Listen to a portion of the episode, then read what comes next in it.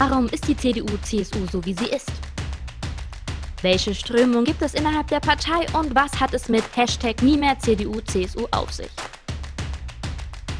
Darauf und auf viele weitere Fragen haben Gloria Müller, Christian Krone und Genovan Krishnan in ihrem Podcast Rätsels and Politics Antworten parat. Hi und einen schönen guten Morgen. Wir heißen euch ganz herzlich willkommen zu Folge 4 von Pretzels and Politics mit Gloria, Jenno und Christian. Das bin ich. Erstmal wollen wir vielen Dank sagen an alle, die uns bisher so treu verfolgt und unterstützt haben. Wir freuen uns über die vielen guten Diskussionen und Feedbacks im Anschluss an die Episoden. Äh, mittlerweile äh, gibt es sogar eine Meme-Seite über uns, äh, Pretzels and Politics Memes auf Insta. Äh, Grüße gehen raus an euch. Äh, wir feiern auf jeden Fall das, was ihr macht und äh, eure sehr witzigen Postings. Heute allerdings möchten wir über ein eher ernstes Thema sprechen, das uns ganz besonders am Herzen liegt. Und zwar geht es heute um Hate Speech gegen politisch aktive Menschen im Netz und wie sie damit umgehen. Besonders davon betroffen sind Frauen, die nicht nur Beleidigungen, sondern sexistischen Kommentaren ausgesetzt sind, sobald sie sich öffentlich äußern. Ja, erstmal einen schönen guten Morgen dir, Gloria. Warum sprechen wir überhaupt darüber? Ja, kannst du uns da vielleicht mal thematisch so ein bisschen abholen, was vor allem in den letzten Wochen passiert ist und warum unbedingt darüber gesprochen werden muss? Ja, guten Morgen auch von mir. Schön, dass ihr wieder eingeschaltet habt. Ja, warum sprechen wir heute über, über Hate Speech gegen politisch aktive Menschen, insbesondere gegen Frauen im, im Netz? Ähm, vor ein paar Wochen, ähm, kurz vor dem Parteitag, ist ein, ein Spiegel-Artikel erschienen, in dem sechs junge CDUlerinnen sich zum Thema Parteivorsitz, ähm, Merkel-Nachfolge, Zukunft der CDU geäußert haben. Ich fand, es war ein schön gemachter Artikel, wo sechs unterschiedliche Frauen ihre unterschiedlichen Meinungen äußern durften. Und ja, soweit, so gut, würde man, würde man meinen.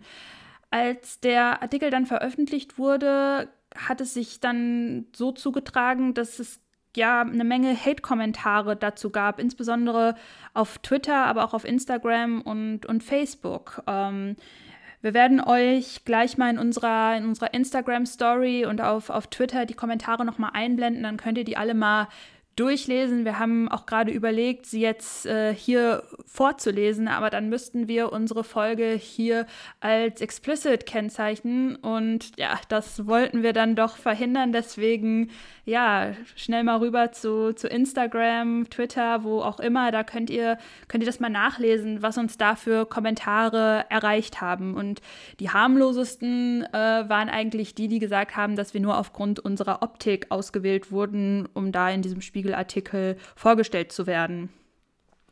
Und ja, deswegen bin ich sehr, sehr froh, dass wir hier heute im, im Podcast über dieses wichtige Thema sprechen und wir wollen vor allem Betroffene zu Wort kommen lassen. Und ja, ich selbst war in diesem Spiegelartikel, ich selbst habe diese Kommentare ähm, ja abbekommen, aber das war ja nicht nur ich, da waren auch noch andere Frauen dabei und deswegen bin ich sehr, sehr dankbar, dass Wiebke, Lilly, Helene und auch Katharina, die selbst zwar nicht in dem Spiegelartikel war, aber auch zuvor einen Shitstorm abbekommen haben, ähm, sich heute hier äußern und äh, sich die Zeit genommen haben, uns ein Statement dazu zu schicken. Und ähm, ja, ich, ich bin gespannt. Wir werden da heute drüber diskutieren.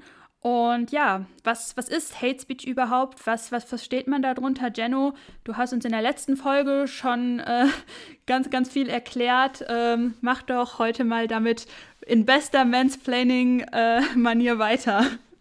Nein, nur ein Spaß.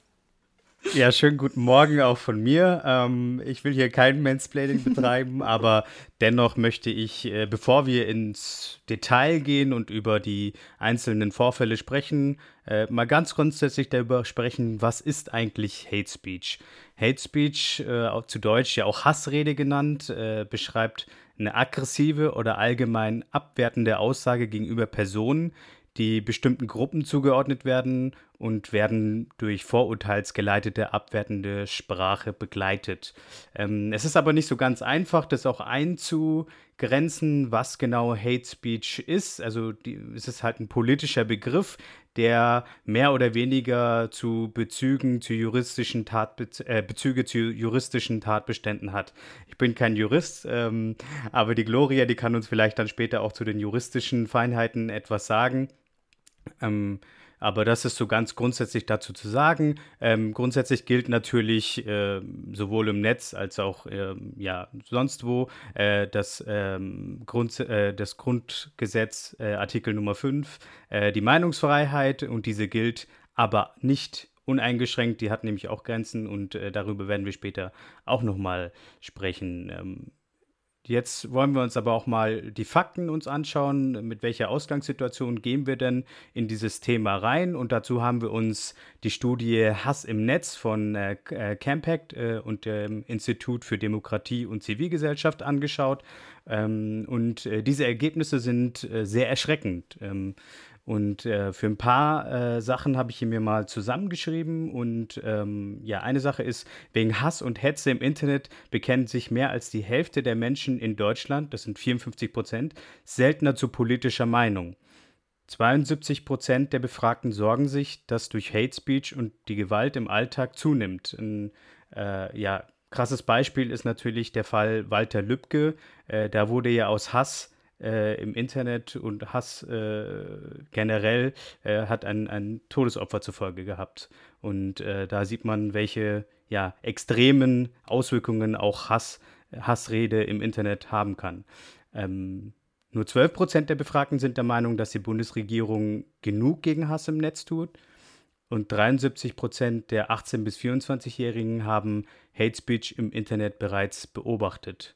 Jeder Zwölfte äh, wurde bereits durch Hate Speech angegriffen, bei den 18- bis 24-Jährigen sogar jeder Sechste. Also das sind sehr beeindruckende Zahlen, ähm, auf die wir jetzt aufbauen können.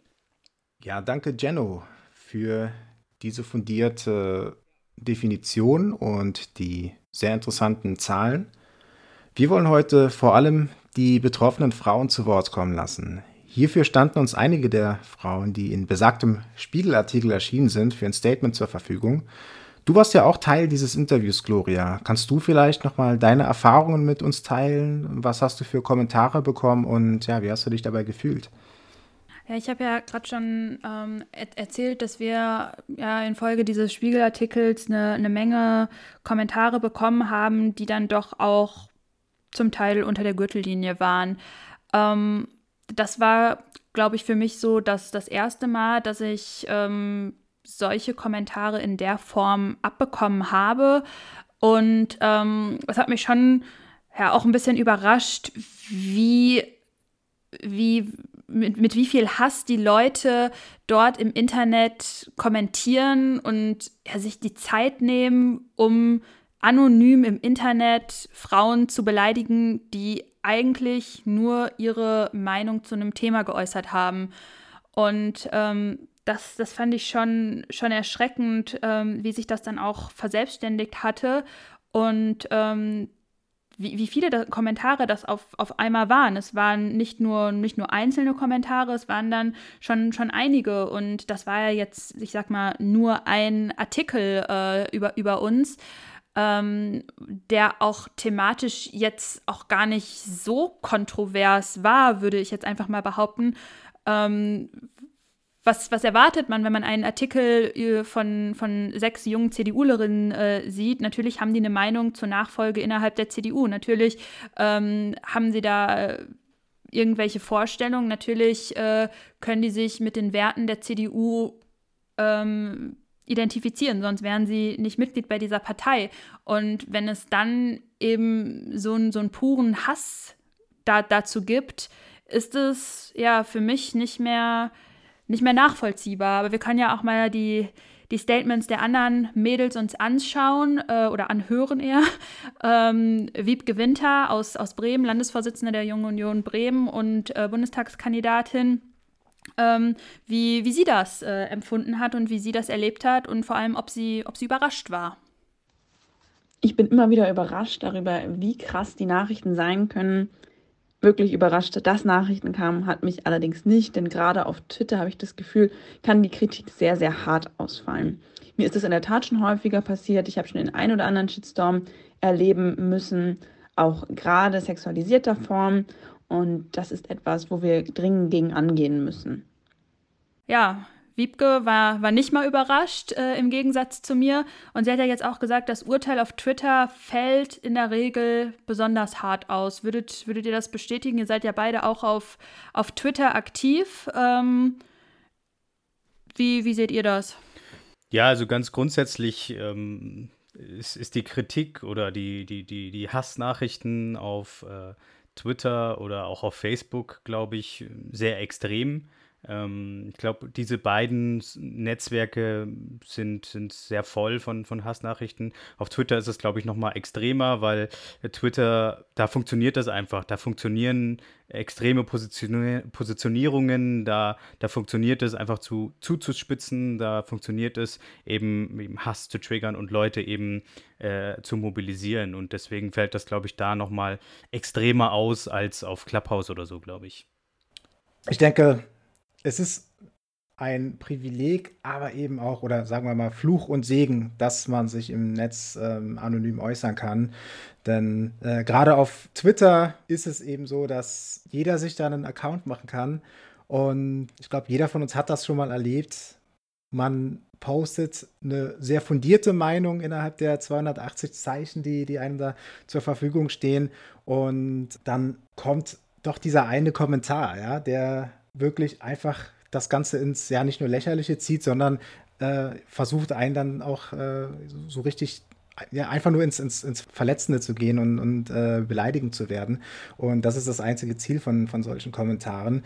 Und ähm, ich kann das schon auch verstehen, wenn, wenn Leute sich, sich nicht so gerne aufhalten, weil das ist tatsächlich so eine, so eine Negativität, die würde einem jetzt zum Beispiel, wenn man jetzt in einem Panel sitzt, äh, bei einem Kongress oder eben auf einem Parteitag, äh, in der Form niemals entgegenschlagen. Und auf Twitter ist es dann eben dann doch sehr viel unverblümter aus der Anonymität heraus und ähm, geht dann ja teilweise auf vermeintliche persönliche Schwächen, obwohl man eigentlich nur die Intention hatte, sich äh, sachlich zu einem bestimmten äh, Thema zu äußern. Und also von daher ähm, hat mich das, sagen wir mal, so nicht überrascht, dass, dass da äh, sehr, äh, ja, sehr, sehr schlimme, sehr, sehr verletzende Kommentare kommen, aber äh, ja, schön ist es dennoch nicht.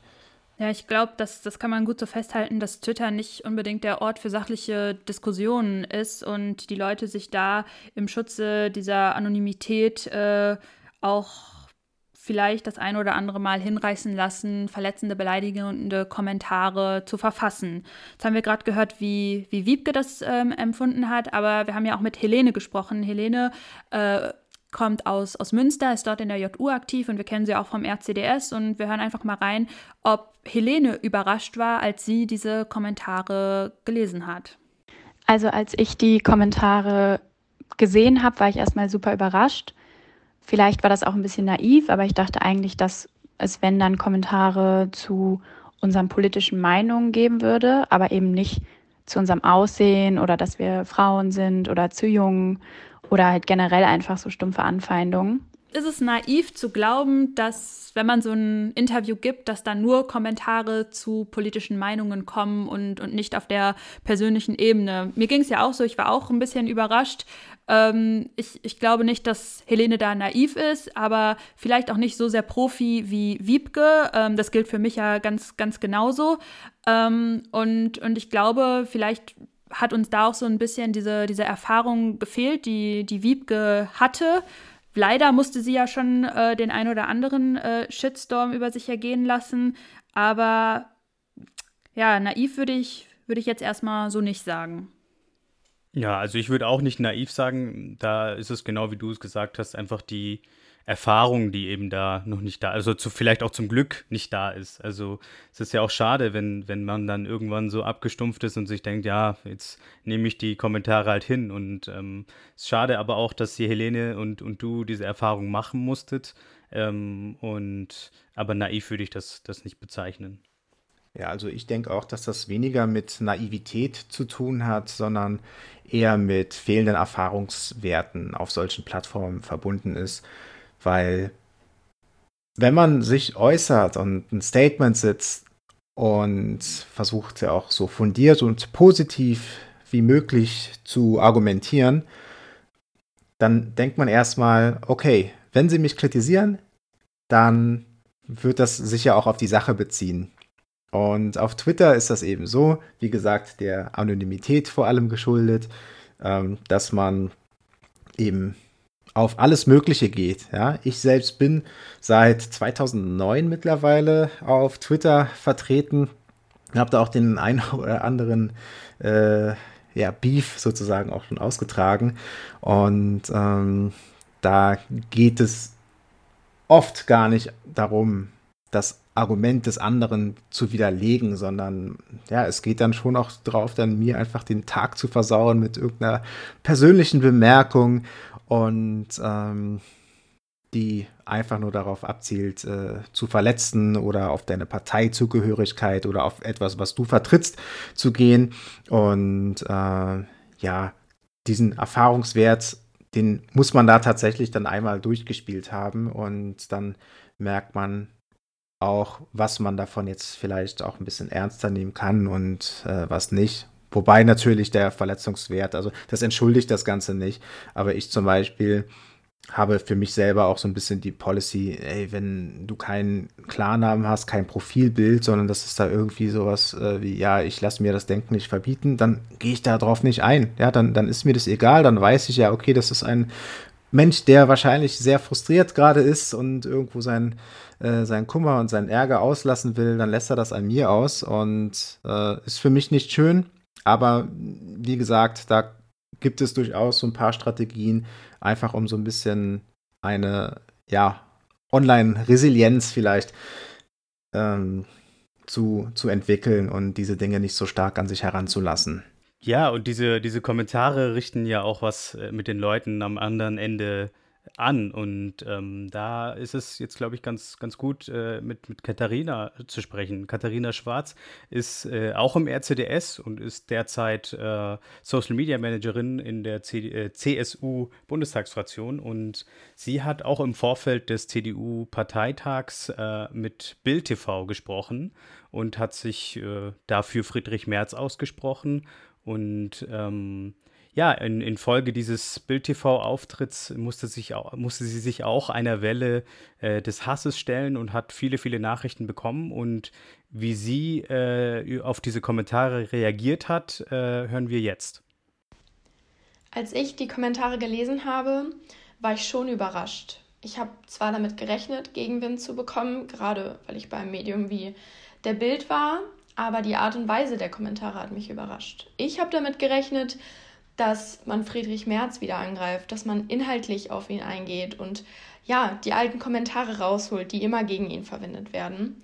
Dass das Ganze aber sehr persönlich wird, dass es darum geht, ob ich mich hochschlafe ähm, bei Bild, was für mich bis heute überhaupt keinen Sinn ergibt oder was mit meiner Frisur und meiner Nase ist, das habe ich noch nicht erlebt und damit hätte ich auch nicht gerechnet.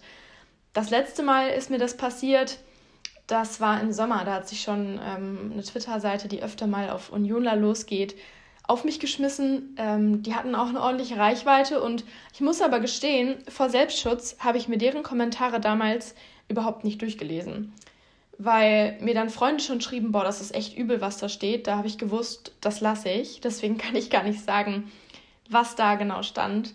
Aber es ist nicht das erste Mal und ich weiß auch, dass es nicht das letzte Mal sein wird. Es ist ja schon, schon echt traurig zu hören, dass, dass Frauen nicht mehr alle Kommentare lesen wollen. Äh, sie werden, werden vorgewarnt. Das, da, da muss man sich ja wirklich fragen, was das für eine Diskussionskultur ist.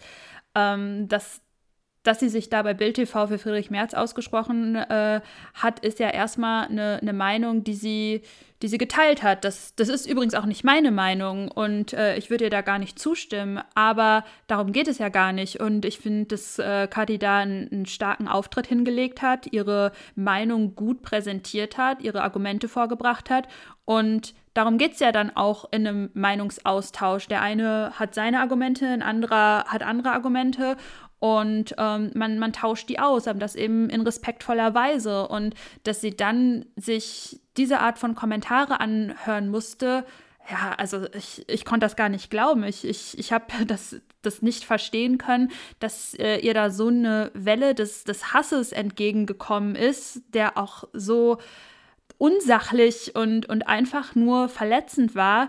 Ähm, das, das hat wirklich nochmal so ein bisschen diese, diese Abgründe äh, des Internets gezeigt, dass da auf, irgendwie auf einmal jeder irgendwie um die Ecke kommt, auf einmal eine Meinung hat und äh, die, die äußern muss, aber nicht auf eine sachliche Art und Weise und, und nicht mal zum Thema selbst. Es ging ja in den wenigsten Kommentaren um, um die Meinung, die Kati dort in dem Interview äh, vertreten hat. Es ging irgendwie um ihre Haare, es ging um ihre Nase, es ging darum, dass sie eine Frau ist, es ging darum, dass sie, dass sie blond ist.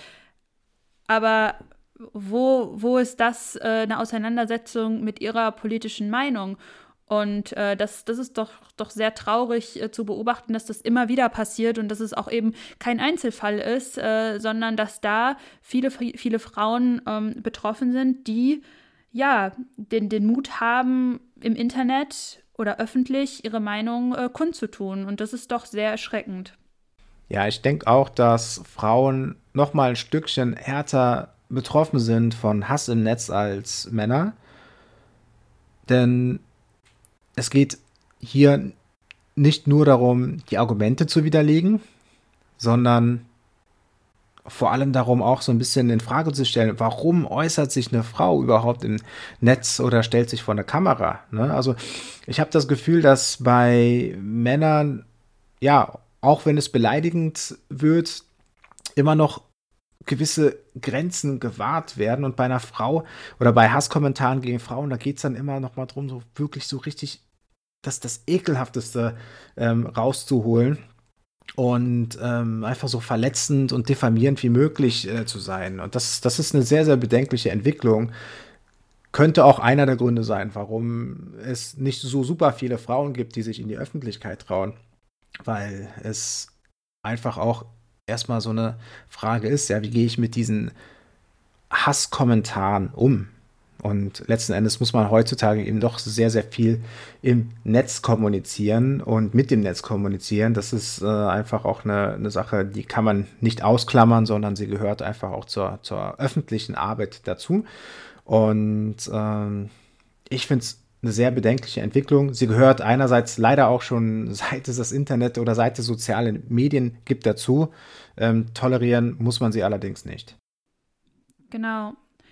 Ähm, ja, Frauen sind statistisch häufiger betroffen und wir reden ja jetzt auch konkret über Frauen und mit Frauen, die davon betroffen äh, waren. Ähm, aber natürlich wollen wir auch, auch nicht die Augen davor verschließen, dass es natürlich auch Fälle gibt, in denen Männer ähm, solchen Hate-Kommentaren ausgesetzt sind. Das, das ist natürlich auch etwas, was, was passiert und was genauso zu verurteilen ist, wie diese, diese Hate-Speech den, den Frauen äh, betrifft.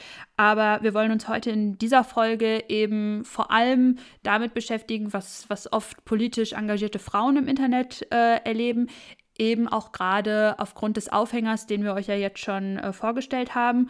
Und ähm, dazu haben wir dann auch mit, mit Lilly Fischer gesprochen. Lilly ist Stadträtin aus Erfurt. Und ähm, hören wir uns mal an, was, was Lilly dazu sagt.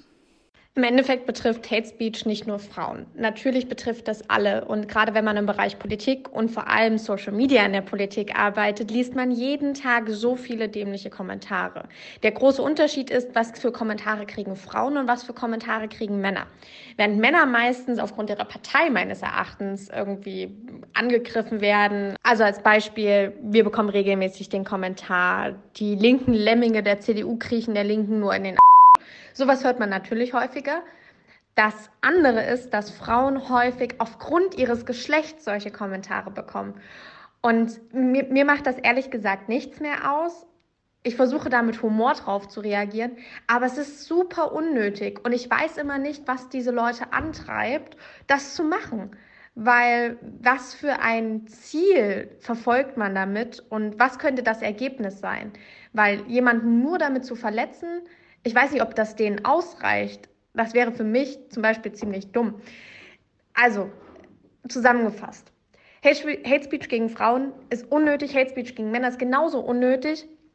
Ich glaube, dass wir uns mehr in der Sache auseinandersetzen sollten, als solche dämlichen Kommentare. Wie können die auch. Das geht dich gar nichts an.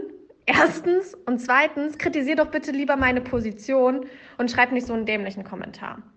Lilly sagt es ja auch, es passiert auch Männern, aber es ist ein Unterschied in der Qualität der Kommentare.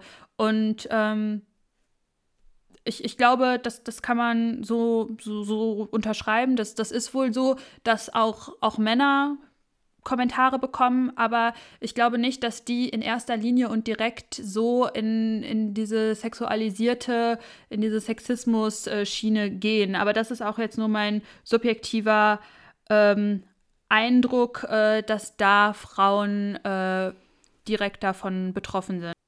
Das ist so ein bisschen die Frage, was, was bewirken diese, diese Kommentare? Glaubt ihr, dass es dazu führt, dass das zu einer Art Selbstzensur gerade bei Frauen führt, dass die eben nicht mehr ihre, ihre Meinung im Internet äußern?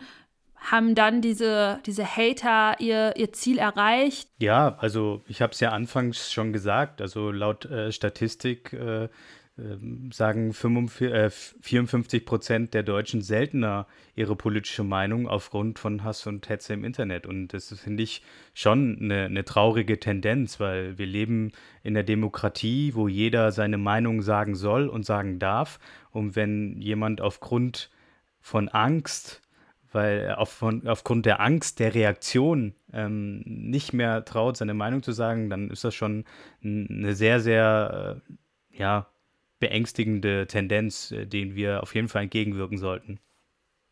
Schlussendlich kann ich verstehen, wenn Frauen sagen, sie möchten sich das nicht antun. Aber ich muss sagen, sich politisch zu engagieren lohnt sich immer, auch wenn man so Hate Speech abbekommt. Äh, man darf das nicht an sich ranlassen, man braucht ein guten, gutes Umfeld, einen guten Support und dann lohnt es sich mehr, als ähm, dass man Nachteile davon hat. Helene sagt ja auch, ähm, viele in ihrem Umfeld auch überrascht und äh, Kati sagt auch, wir müssen aufmerksam machen und äh, das ist, glaube ich, ganz, ganz wichtig. Ja, ich denke auch, dass ähm, das Wichtigste bei dem Thema Hassrede ist, dass man darauf aufmerksam macht, dass man auch unterstützt. Also wenn man mitbekommt, äh, dass jemand äh, in, in seinem Kreis äh, da irgendwie, ja, in Anführungsstrichen zum Opfer gemacht wurde und irgendwie äh, Opfer von Hassrede ist, dass man diese Person auch unterstützt, wo es geht. Weil ich glaube, wenn, wenn die Person weiß, okay, ich bin nicht alleine, stehen Leute hinter mir, die unterstützen mich, ähm, dann ist das, glaube ich, schon der erste Schritt, dagegen äh, vorzugehen. Äh, der nächste Punkt ist dann, ähm, die juristische Ebene natürlich, äh, dass man dagegen vorgeht und nicht den, den Tätern das Gefühl gibt, sie kommen damit durch. Also da gibt es ja auch äh, das Netzwerk äh, das ja sehr umstritten ist. Ähm, das äh, können wir vielleicht auch in die Show Notes packen, äh, dass man sich dadurch darüber nochmal informieren kann. Ähm, weil das ja auch recht äh, komplex ist. Ähm, aber äh, ich glaube, das sind äh, Ansätze, wie man gegen Hate Speech äh, vorgehen kann, also im persönlichen Umkreis und dann eben auch auf dieser äh, juristischen Ebene und äh, ja, kein, kein, keine Toler Toleranz gegenüber denjenigen, die Hass und Hetze im Internet und auch sonst wo verbreiten. Genau, und wir haben ja auch mit Wieb gesprochen und Wieb gewünscht sich einen gesellschaftlichen Klimawandel. Und was sie damit meint, kann sie uns ja am besten einmal selbst erklären. Damit Hate Speech in Zukunft nicht mehr vorkommt, müssen wir vor allen Dingen einen gesellschaftlichen Klimawandel vollziehen, indem wir deutlich machen, dass auch Diskriminierung, Hass und Gewalt im Internet nicht weniger schlimm ist als Gewalt, Diskriminierung und Hass im realen Leben. Es kann meiner Meinung nach nicht sein, dass zum Beispiel auf der Straße ein Stinkefinger gleich mit einer Strafanzeige geahndet wird, im Internet dort das aber viel, viel schwieriger ist. Hier müssen wir uns vor allen Dingen auch dafür einsetzen, dass solche Anzeigen auch tatsächlich dann durchgehen und nicht einfach bloß fallen gelassen werden. Und zuletzt wollen wir noch einmal die Helene hören, denn ich finde, sie hat was ganz Spannendes in, ihrer, in ihrem Statement gesagt. Streitkultur ja, aber auf einer sachlichen Ebene. Also noch einmal Helene, bitte. Was ich wichtig finde, ist, dass man jetzt vielleicht mal versucht, das Ganze auch einzuordnen strafrechtlich, ähm, dass man dafür sorgt, dass Hate Speech besser verfolgt werden kann, dass da vielleicht auch mal Regeln äh, klarer aufgestellt werden. Ähm, natürlich hätte ich da jetzt auch Leute anzeigen können, aber ich hätte gewusst, dass das ja eh im Sande verläuft, weil man nicht feststellen kann, wer das war. Ähm, das finde ich so nicht richtig. Ich finde nicht, dass das Internet und diese Kommentare da so ein rechtsfreier Raum sein können und auch nicht sollten. Ähm, ich glaube, in der Politik kennt das jeder irgendwie, dass man sich sowas mal anhören muss. Aber am Wahlkampfstand bekommt man solche Beleidigungen nicht ins Gesicht gesagt. Das gibt es halt nur im Internet. Das finde ich schade. Und ähm, ich finde, da muss, muss ich noch einiges tun, um das besser zu kontrollieren. Ja, ich, ich glaube, das sind auf jeden Fall ähm, ja, Punkte, die wir berücksichtigen müssen im Umgang mit Hate Speech. Und noch einmal vielen, vielen Dank an, an Helene, an Lilly, an Wiebke, an Kati, dass ihr euch die Zeit genommen habt und äh, ja, mit uns eure Erfahrungen geteilt haben, äh, geteilt habt. Und ähm, ja, ich glaube, das hat uns hier auch einen ganz guten Einblick äh, da, dafür gegeben, was es bedeutet, im Internet eben Hate Speech-Kommentare abzubekommen und was vielleicht auch verbessert werden kann. Ja, das war eine sehr, sehr spannende Diskussion und meiner Meinung nach auch eine extrem wichtige Diskussion, die wir heute geführt haben. Ganz, ganz lieben Dank an der Stelle nochmal an unsere Politikerinnen, die sich sehr offen geäußert haben zum Hass im Netz und äh, wie sie ihn empfinden, der ihnen tagtäglich entgegenschlägt, äh, wie sie damit umgehen, wie auch andere damit vielleicht ein bisschen besser umgehen können und ja, was auch von gesetzgeberischer Seite da vielleicht auch nochmal äh, passieren muss, damit zumindest krasse Hassbotschaften, die nichts mit Kritik, mit sachlicher Kritik vor allem zu tun haben, auch ein bisschen entgegengewirkt werden kann. Denn ja, wir haben das Privileg und es ist schön, dass man sich auch äh, frei und anonym äußern kann, aber man sollte sich zumindest persönliche Beleidigungen, die auch ins, die gerade bei Frauen eben auch unter die Gürtellinie gehen, muss man sich nicht gefallen lassen. Und äh, da braucht es auf jeden Fall noch ein paar gute Lösungen für die Zukunft. Wir hätten sicherlich auch noch drei, vier Stunden lang diskutieren können aus allen möglichen Perspektiven und uns wäre der Gesprächsstoff nicht ausgegangen. Allerdings äh, sollten wir aus zeitlichen Gründen tatsächlich da mal hier so langsam in die Endphase dieser Episode ähm, kommen. Und ich denke aber, dass das Thema auch so wichtig ist, dass wir nochmal in einer der späteren Folgen darüber diskutieren werden. Ja, jetzt kommen wir aber erstmal zu unserer wöchentlichen Rubrik Gewinner und Verlierer der Woche. Äh, ja, Jenno, magst du vielleicht heute mal den Anfang machen?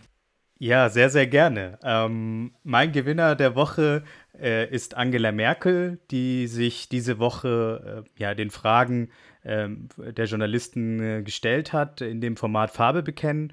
Und ich finde es wichtig, dass äh, die Bundeskanzlerin in so einer ja, kritischen Phase der Pandemie ähm, in die Öffentlichkeit bewegt und dort sich den Fragen stellt und auch der Bevölkerung kommunikativ erklärt, wo wir in der Pandemiebewältigung sind, welche Maßnahmen noch anstehen und welche Strategie die Bundesregierung verfolgt. Ich glaube, das ist ein wichtiges Signal äh, der Bundeskanzlerin, weil viele derzeit ja auch nicht weiter wissen, wie es weitergeht und, und ja seit einem Jahr in dieser Situation sind und da braucht man eben ja einen Anker und, und äh, Angela Merkel hat für viele in dieser Situation diese Ankerwirkung, äh, weil sie auch eine gewisse Ruhe ausstrahlt und eine gewisse Souveränität. Und ähm, ja, das gibt vielen Menschen in dieser Situation Halt. Und das finde ich ist wichtig, dass Politik auch kommunikativ hier gute und die richtigen Akzente setzt.